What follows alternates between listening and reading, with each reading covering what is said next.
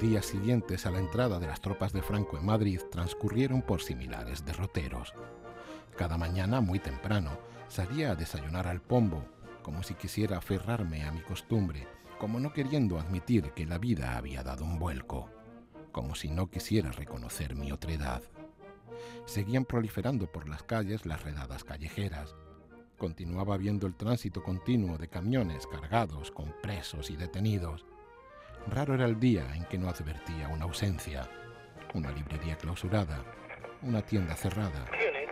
El domingo 1 de abril, el locutor Fernando Fernández de Córdoba leía en las ondas de Radio Nacional el último parte de guerra, que declaraba oficialmente finalizada la contienda con la total rendición del ejército rojo. La victoria se celebró con un espectacular y multitudinario desfile por las calles de Madrid. 115 unidades de infantería, 200 baterías de artillería, 150 carros de combate, 3.000 coches y camiones, miles de soldados de todas las armas. Franco, acompañado del general Saliquet, había entrado a las 8 de la mañana en las calles madrileñas recibiendo las aclamaciones de la multitud.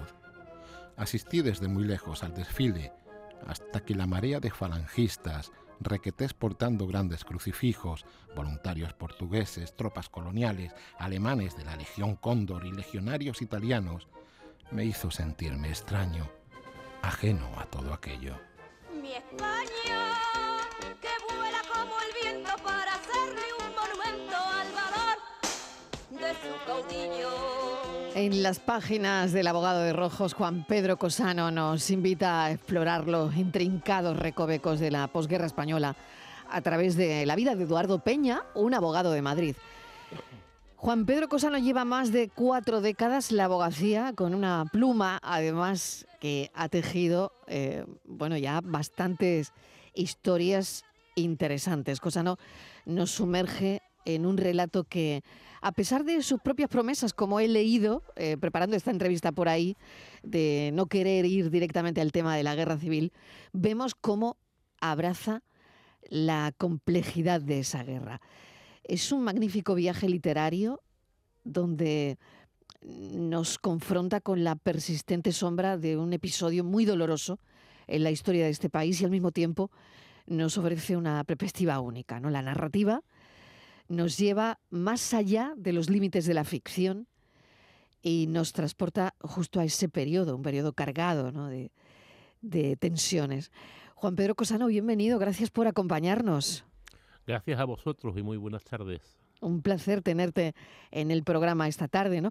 ¿Qué inspiró el cambio de perspectiva y la decisión de, de bueno, de abordar la, la guerra civil en, en esta novela? Pues hubo dos razones fundamentales. En primer lugar, mi fascinación por el Madrid de la posguerra, por ese Madrid eh, devastado, bombardeado, eh, hambriento, racionado y al mismo tiempo pujante y dispuesto a recuperar la vitalidad de antaño.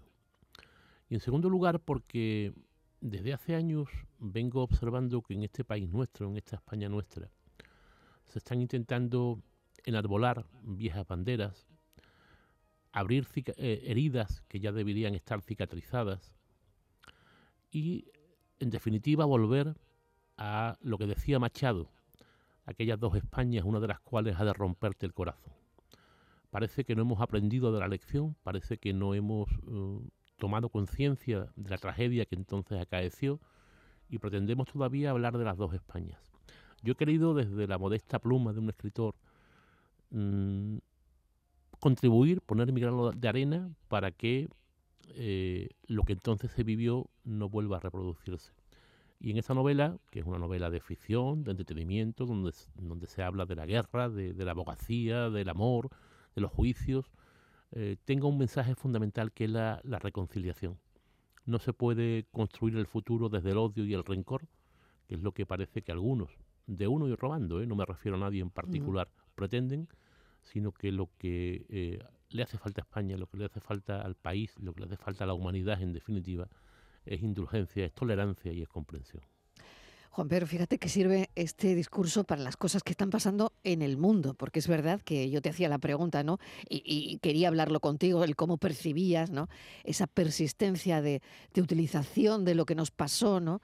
Eh, pues lo que estabas comentando, ¿no? En, cualquier minuto de la actualidad, ¿no?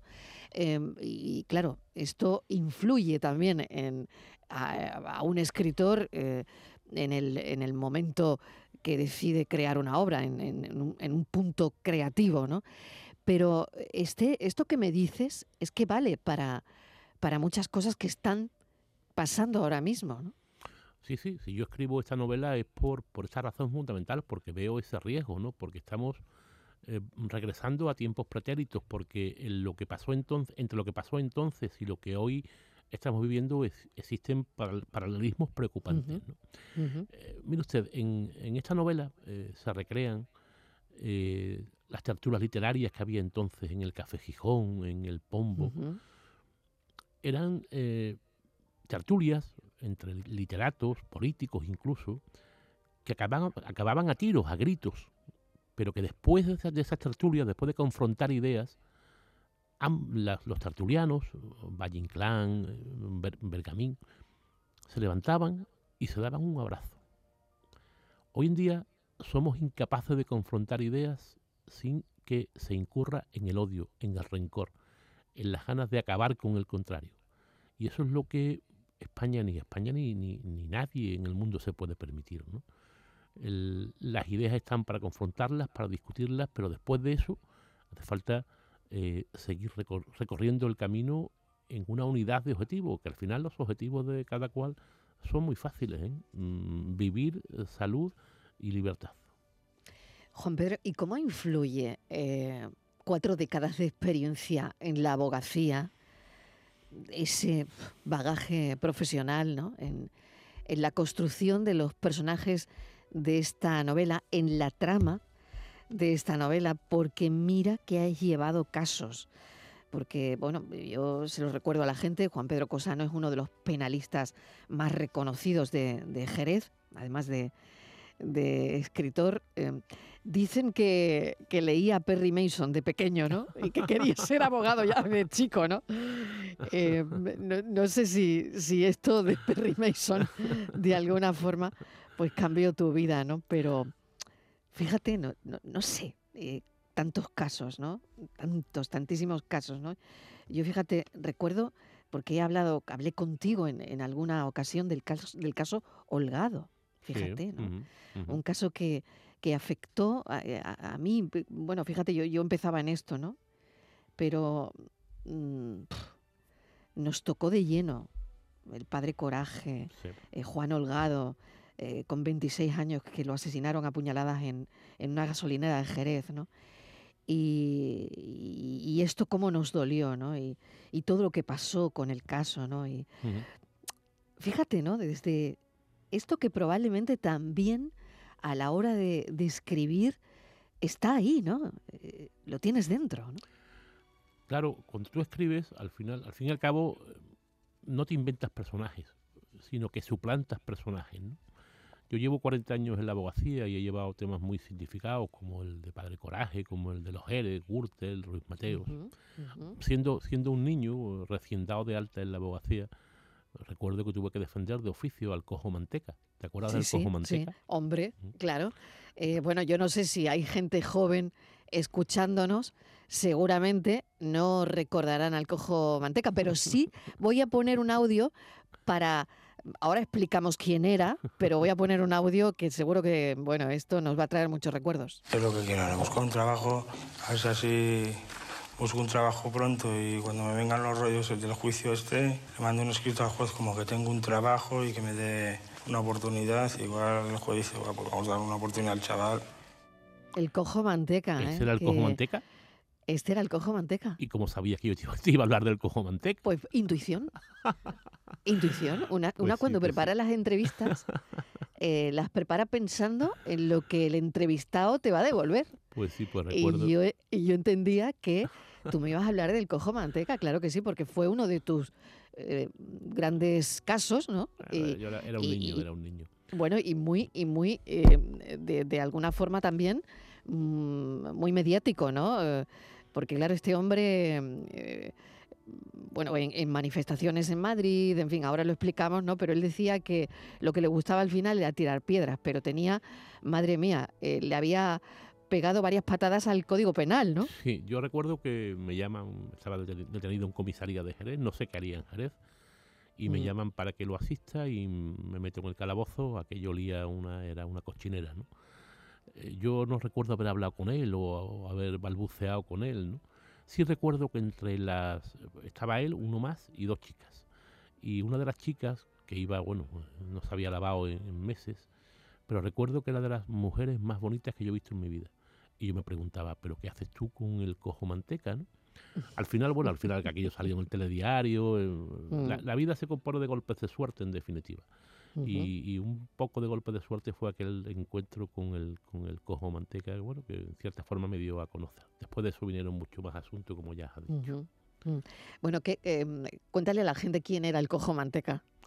Pues el cojo manteca era un prenda, como decimos, como decimos por prenda. Jerez, un prenda. Él decía que era famoso a su pesar, tú fíjate, ¿no? Sí, sí. Pero era, yo creo que era un tipo mm, violento, ¿no? Sí, sí, era un, no sé si decirte, punky de estos que había entonces, Sí, que aún sí, sigue habiendo sí. ahora, pero efectivamente violento, mala sangre, con Mm, mala ingestión del, al- del, del consumo del alcohol y de las drogas, Mm, eh, mm. se enfrentaba con la policía. Al final... Que la- perdió una pierna, que por eso le llamaban el cojo, porque perdió una pierna de una travesura de pequeño, entiendo, o algo así, ¿no? No recuerdo cómo fue, pero efectivamente era creo cojo. que sí, creo que sí. sí. Al final Le hablaba, faltaba una pierna, pero le faltaba literal, ¿eh? Sí, sí, sí. Al final hablabas con él y lo que te veía era una ingenuidad absoluta, un, eh, te daba te daba compasión, lo que te daba, lo que te provocaba era compasión. No era no era odio ni rechazo ni era compasión, es decir, cómo cómo se puede una persona equivocar tanto y al mismo tiempo estar rodeado de personas como las que las que está, ¿no? Son cosas que te van curtiendo poco a poco, que te van haciendo como persona y que te van dando una, una experiencia. Fíjate, eh, yo decía al principio que esto eh, ha roto con tu promesa, volviendo al libro, el abogado de eh, el abogado de, Rojos. Rojos, ¿no? Ha, ha roto tu promesa de, de no hablar de la guerra civil, ¿no? Claro, por un tema que me explicabas, ¿no? Para, para no volver a repetir la historia. Pero, ¿qué te has encontrado tú que no conocías de este proceso cuando te has puesto a escribir el libro? Bueno, teniendo en cuenta que tú mm, te documentas mm, excepcionalmente bien, ¿no? ¿Qué has encontrado que te haya sorprendido, que tú no sabías, que has dicho, mira, pues esto no, esto lo voy a poner en el libro, ¿no? muchísimas cosas, tantas que no seríamos capaces de acabar esta entrevista. Eh, mira, Marilo, por ejemplo, eh, ¿qué estamos viviendo hoy? ¿Qué dais, qué dais en Canal Sur Radio cada día? ¿no? Noticias sobre la ley de amnistía, sobre la ley Ujú, antidesahucios, el- la prohibición de, lanza- de lanzamientos. Ujú, Yo me he encontrado con que en la República existió una ley, en- una ley de amnistía. El amnistiado fue Luis Companys, también presidente de la, de la Generalitat. Y la misma ley que existe hoy en España de antidesahucio, que parece una ley muy moderna, muy del siglo XXI, ya existía en la República. En la República, si tú no pagabas tu alquiler, te condenaban a pagarlo, pero no te echaban de la casa. Lo que se, se hacía era subir un 25% el importe de la renta. Claro, el, el dueño decía, pero si no me paga la renta básica, ¿cómo me va a pagar el 25% más? Ujú. ¿Qué pasó con eso? Bueno, pues al final se, se acabó el, el alquiler, ¿no? Por ejemplo, eh, cuando Franco entra en Madrid, eh, se depuran muchos sectores profesionales, eh, funcionarios, fiscales, jueces, profesores y abogados también, ¿vale? Uno sabe quién fue uno de los abogados que se depura y se expulsa del colegio. Niceto Alcalá Zamora. Todos sabemos quién fue, presidente de la República. Pero ¿sabéis que los republicanos, durante la guerra en Madrid, en el 38, también se produce una depuración de colegiados del Colegio de Abogados de Madrid? ¿Y sabéis a quién depuran los republicanos? Aniceto Alcalá Zamora. Es decir, fue depurado por ambos bandos. Es algo, es algo realmente, es algo realmente curioso. Y anécdotas como esta que me he encontrado en el proceso de documentación eh, haría interminable esta entrevista. Al final, al final, los extremos se tocan. Eh, ¿Cómo se llamaban los milicianos entre ellos? Camaradas. ¿Cómo se llamaban los falangistas entre ellos? Camaradas. eh, al final mm, vemos que eh, lo que existió fue una tragedia impresionante, donde las culpas son recíprocas, donde hubo, hubo héroes y hubo villanos en ambos bandos, donde hubo inocentes y culpables en ambos bandos, y donde hubo buenos y malos en ambos bandos. Y cuando digo ambos bandos me equivoco, porque hay un tercer bando que si quiere ahora hablamos de él. Por supuesto, yo quiero poner aquí sobre la mesa a Eduardo Peña, que es el protagonista de la novela. Curiosamente es un abogado, es también abogado como tú, Juan Pedro. Eduardo Peña es, eh, pues, el abogado de, Madrid. ¿Y, cómo crees que, su historia representa las complejidades legales y morales de la posguerra? ¿no? Porque al final, como abogado, eh, en esta época, mm, bueno, pues una se imagina cómo, cómo la historia eh, termina representando eso, ¿no? Eduardo Peña es un abogado de Madrid, modesto, eh, mercantilista, civilista, nada cercano a los procesos penales, al que su padre abandona durante, cuando tenía 11 años y que eso lo significa como una persona timorata, pusilánime, cobarde incluso se llama él. ¿no? Eh, él intenta pasar la guerra más de espectador que como actor sirve al ejército de la República con su quinta, con su, reemplazo, y está durante cinco meses apenas en una brigada mixta, la 37, en la Sierra de Guadarrama. Por aquello de ser abogado, le toca em, coordinar, dirigir el boletín del batallón. El licenciado, por un accidente que tiene, pierde un riñón y vuelve a Madrid. Y en Madrid, cuando entra Franco, él no quiere, no quiere significarse. Al final su madre lo convence para que mm, se preocupe, se interese por el, por el destino de dos vecinos del bloque que han sido detenidos. Y va a preguntar a cuartelillos y comandancias por esos dos vecinos. Al final mm, se encuentra solo con la burla de un juzgado militar, porque un defensor civil no podía intervenir en un proceso militar, un abogado no podía ser parte en un proceso civil, debería ser, debe ser un defensor militar, pues no solamente eso, sino que además es detenido, puesto que estaba en bosque de captura por haber sido director de ese boletín donde se decían de nuestro de, Franco y de su ejército. Es sometido a consejo de guerra, es condenado a un año y nueve meses y es encarcelado en Porlier. Posteriormente es liberado con el primer indulto de Franco. Franco empieza a indultar a presos, dada la gran cantidad de población recusa en el, en el 39. Es indultado, intenta reintegrarse a la abogacía, no lo, consigue, no lo consigue hasta que finalmente es reclutado por Franco para formar parte del cuerpo jurídico militar. Algo que aunque le puede sorprender al lector, es un hecho histórico. Ante la gran cantidad de procesos militares y de consejos de guerra y la escasez de abogados militares, Franco recurre a abogados eh, republicanos para integrarse en el cuerpo jurídico militar. Empieza como auxiliar y posteriormente es ascendido a teniente auditor. Y cuando él dice que él no quiere ser un cobarde como su padre, que los abandonó siendo un crío, y que si es abogado va a abogar y que si es defensor va a defender.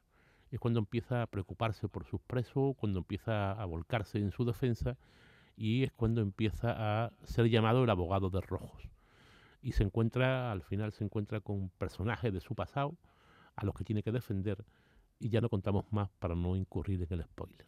Pero al final, al final Mariló, es una, es, una, novela que lo que busca es la reconciliación. De lo que habla es de que la guerra pasó, no es momento de abrir nuevas trincheras, no es momento de enarbolar banderas antiguas, vamos a reconciliarnos. Eso es lo que Eduardo Peña dice en sus informes en los juicios y eso es lo que yo quiero transmitir con mi novela. ¿Qué crees que le va a sorprender más al lector? Pues mira, para mi propia sorpresa, cuando yo escribo esta novela y la escribo en un tono neutral, es una novela no ideologizada, no es una novela partidista, es una novela que quiere ser equidistante, que quiere ser ecuánime y sé lo difícil que es hacerlo, tenía cierta prevención. La literatura española de los últimos 50 años sobre la, guerra civil es una literatura muy maniquea, en el sentido de que los buenos son unos, los malos son otros. Y de ahí no hemos salido. Esta novela es eh, lo que te decía antes, eh, buenos y malos lo hubo en ambas partes. ¿no? Para mi sorpresa, eh, ha sido acogida mm, fundamentalmente en redes sociales, porque lleva 10 días publicada, con cientos de mensajes que me dicen que agradecen mucho que por fin haya una novela de tono neutral sobre la guerra civil.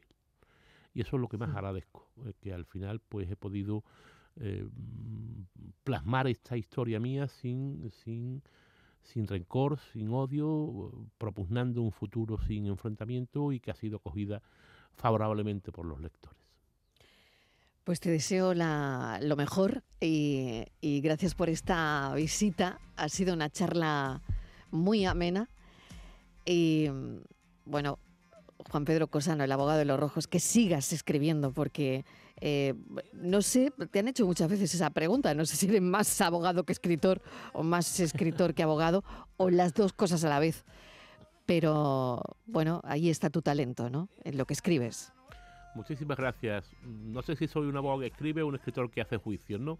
Realmente no, no, voy, no voy a ocultarlo. Mi profesión, mi, mi pasión es la abogacía. Soy feliz con lo que hago. Un juicio me gusta más que un crucero pero también escribiendo, sé que alcanzo a muchísimos lectores, a quienes hago felices y eso me da una alegría profunda. Juan Pedro Cosano, muchísimas gracias, un beso enorme, cuídate. Otro para ti, gracias Marilo. El abogado de Rojos.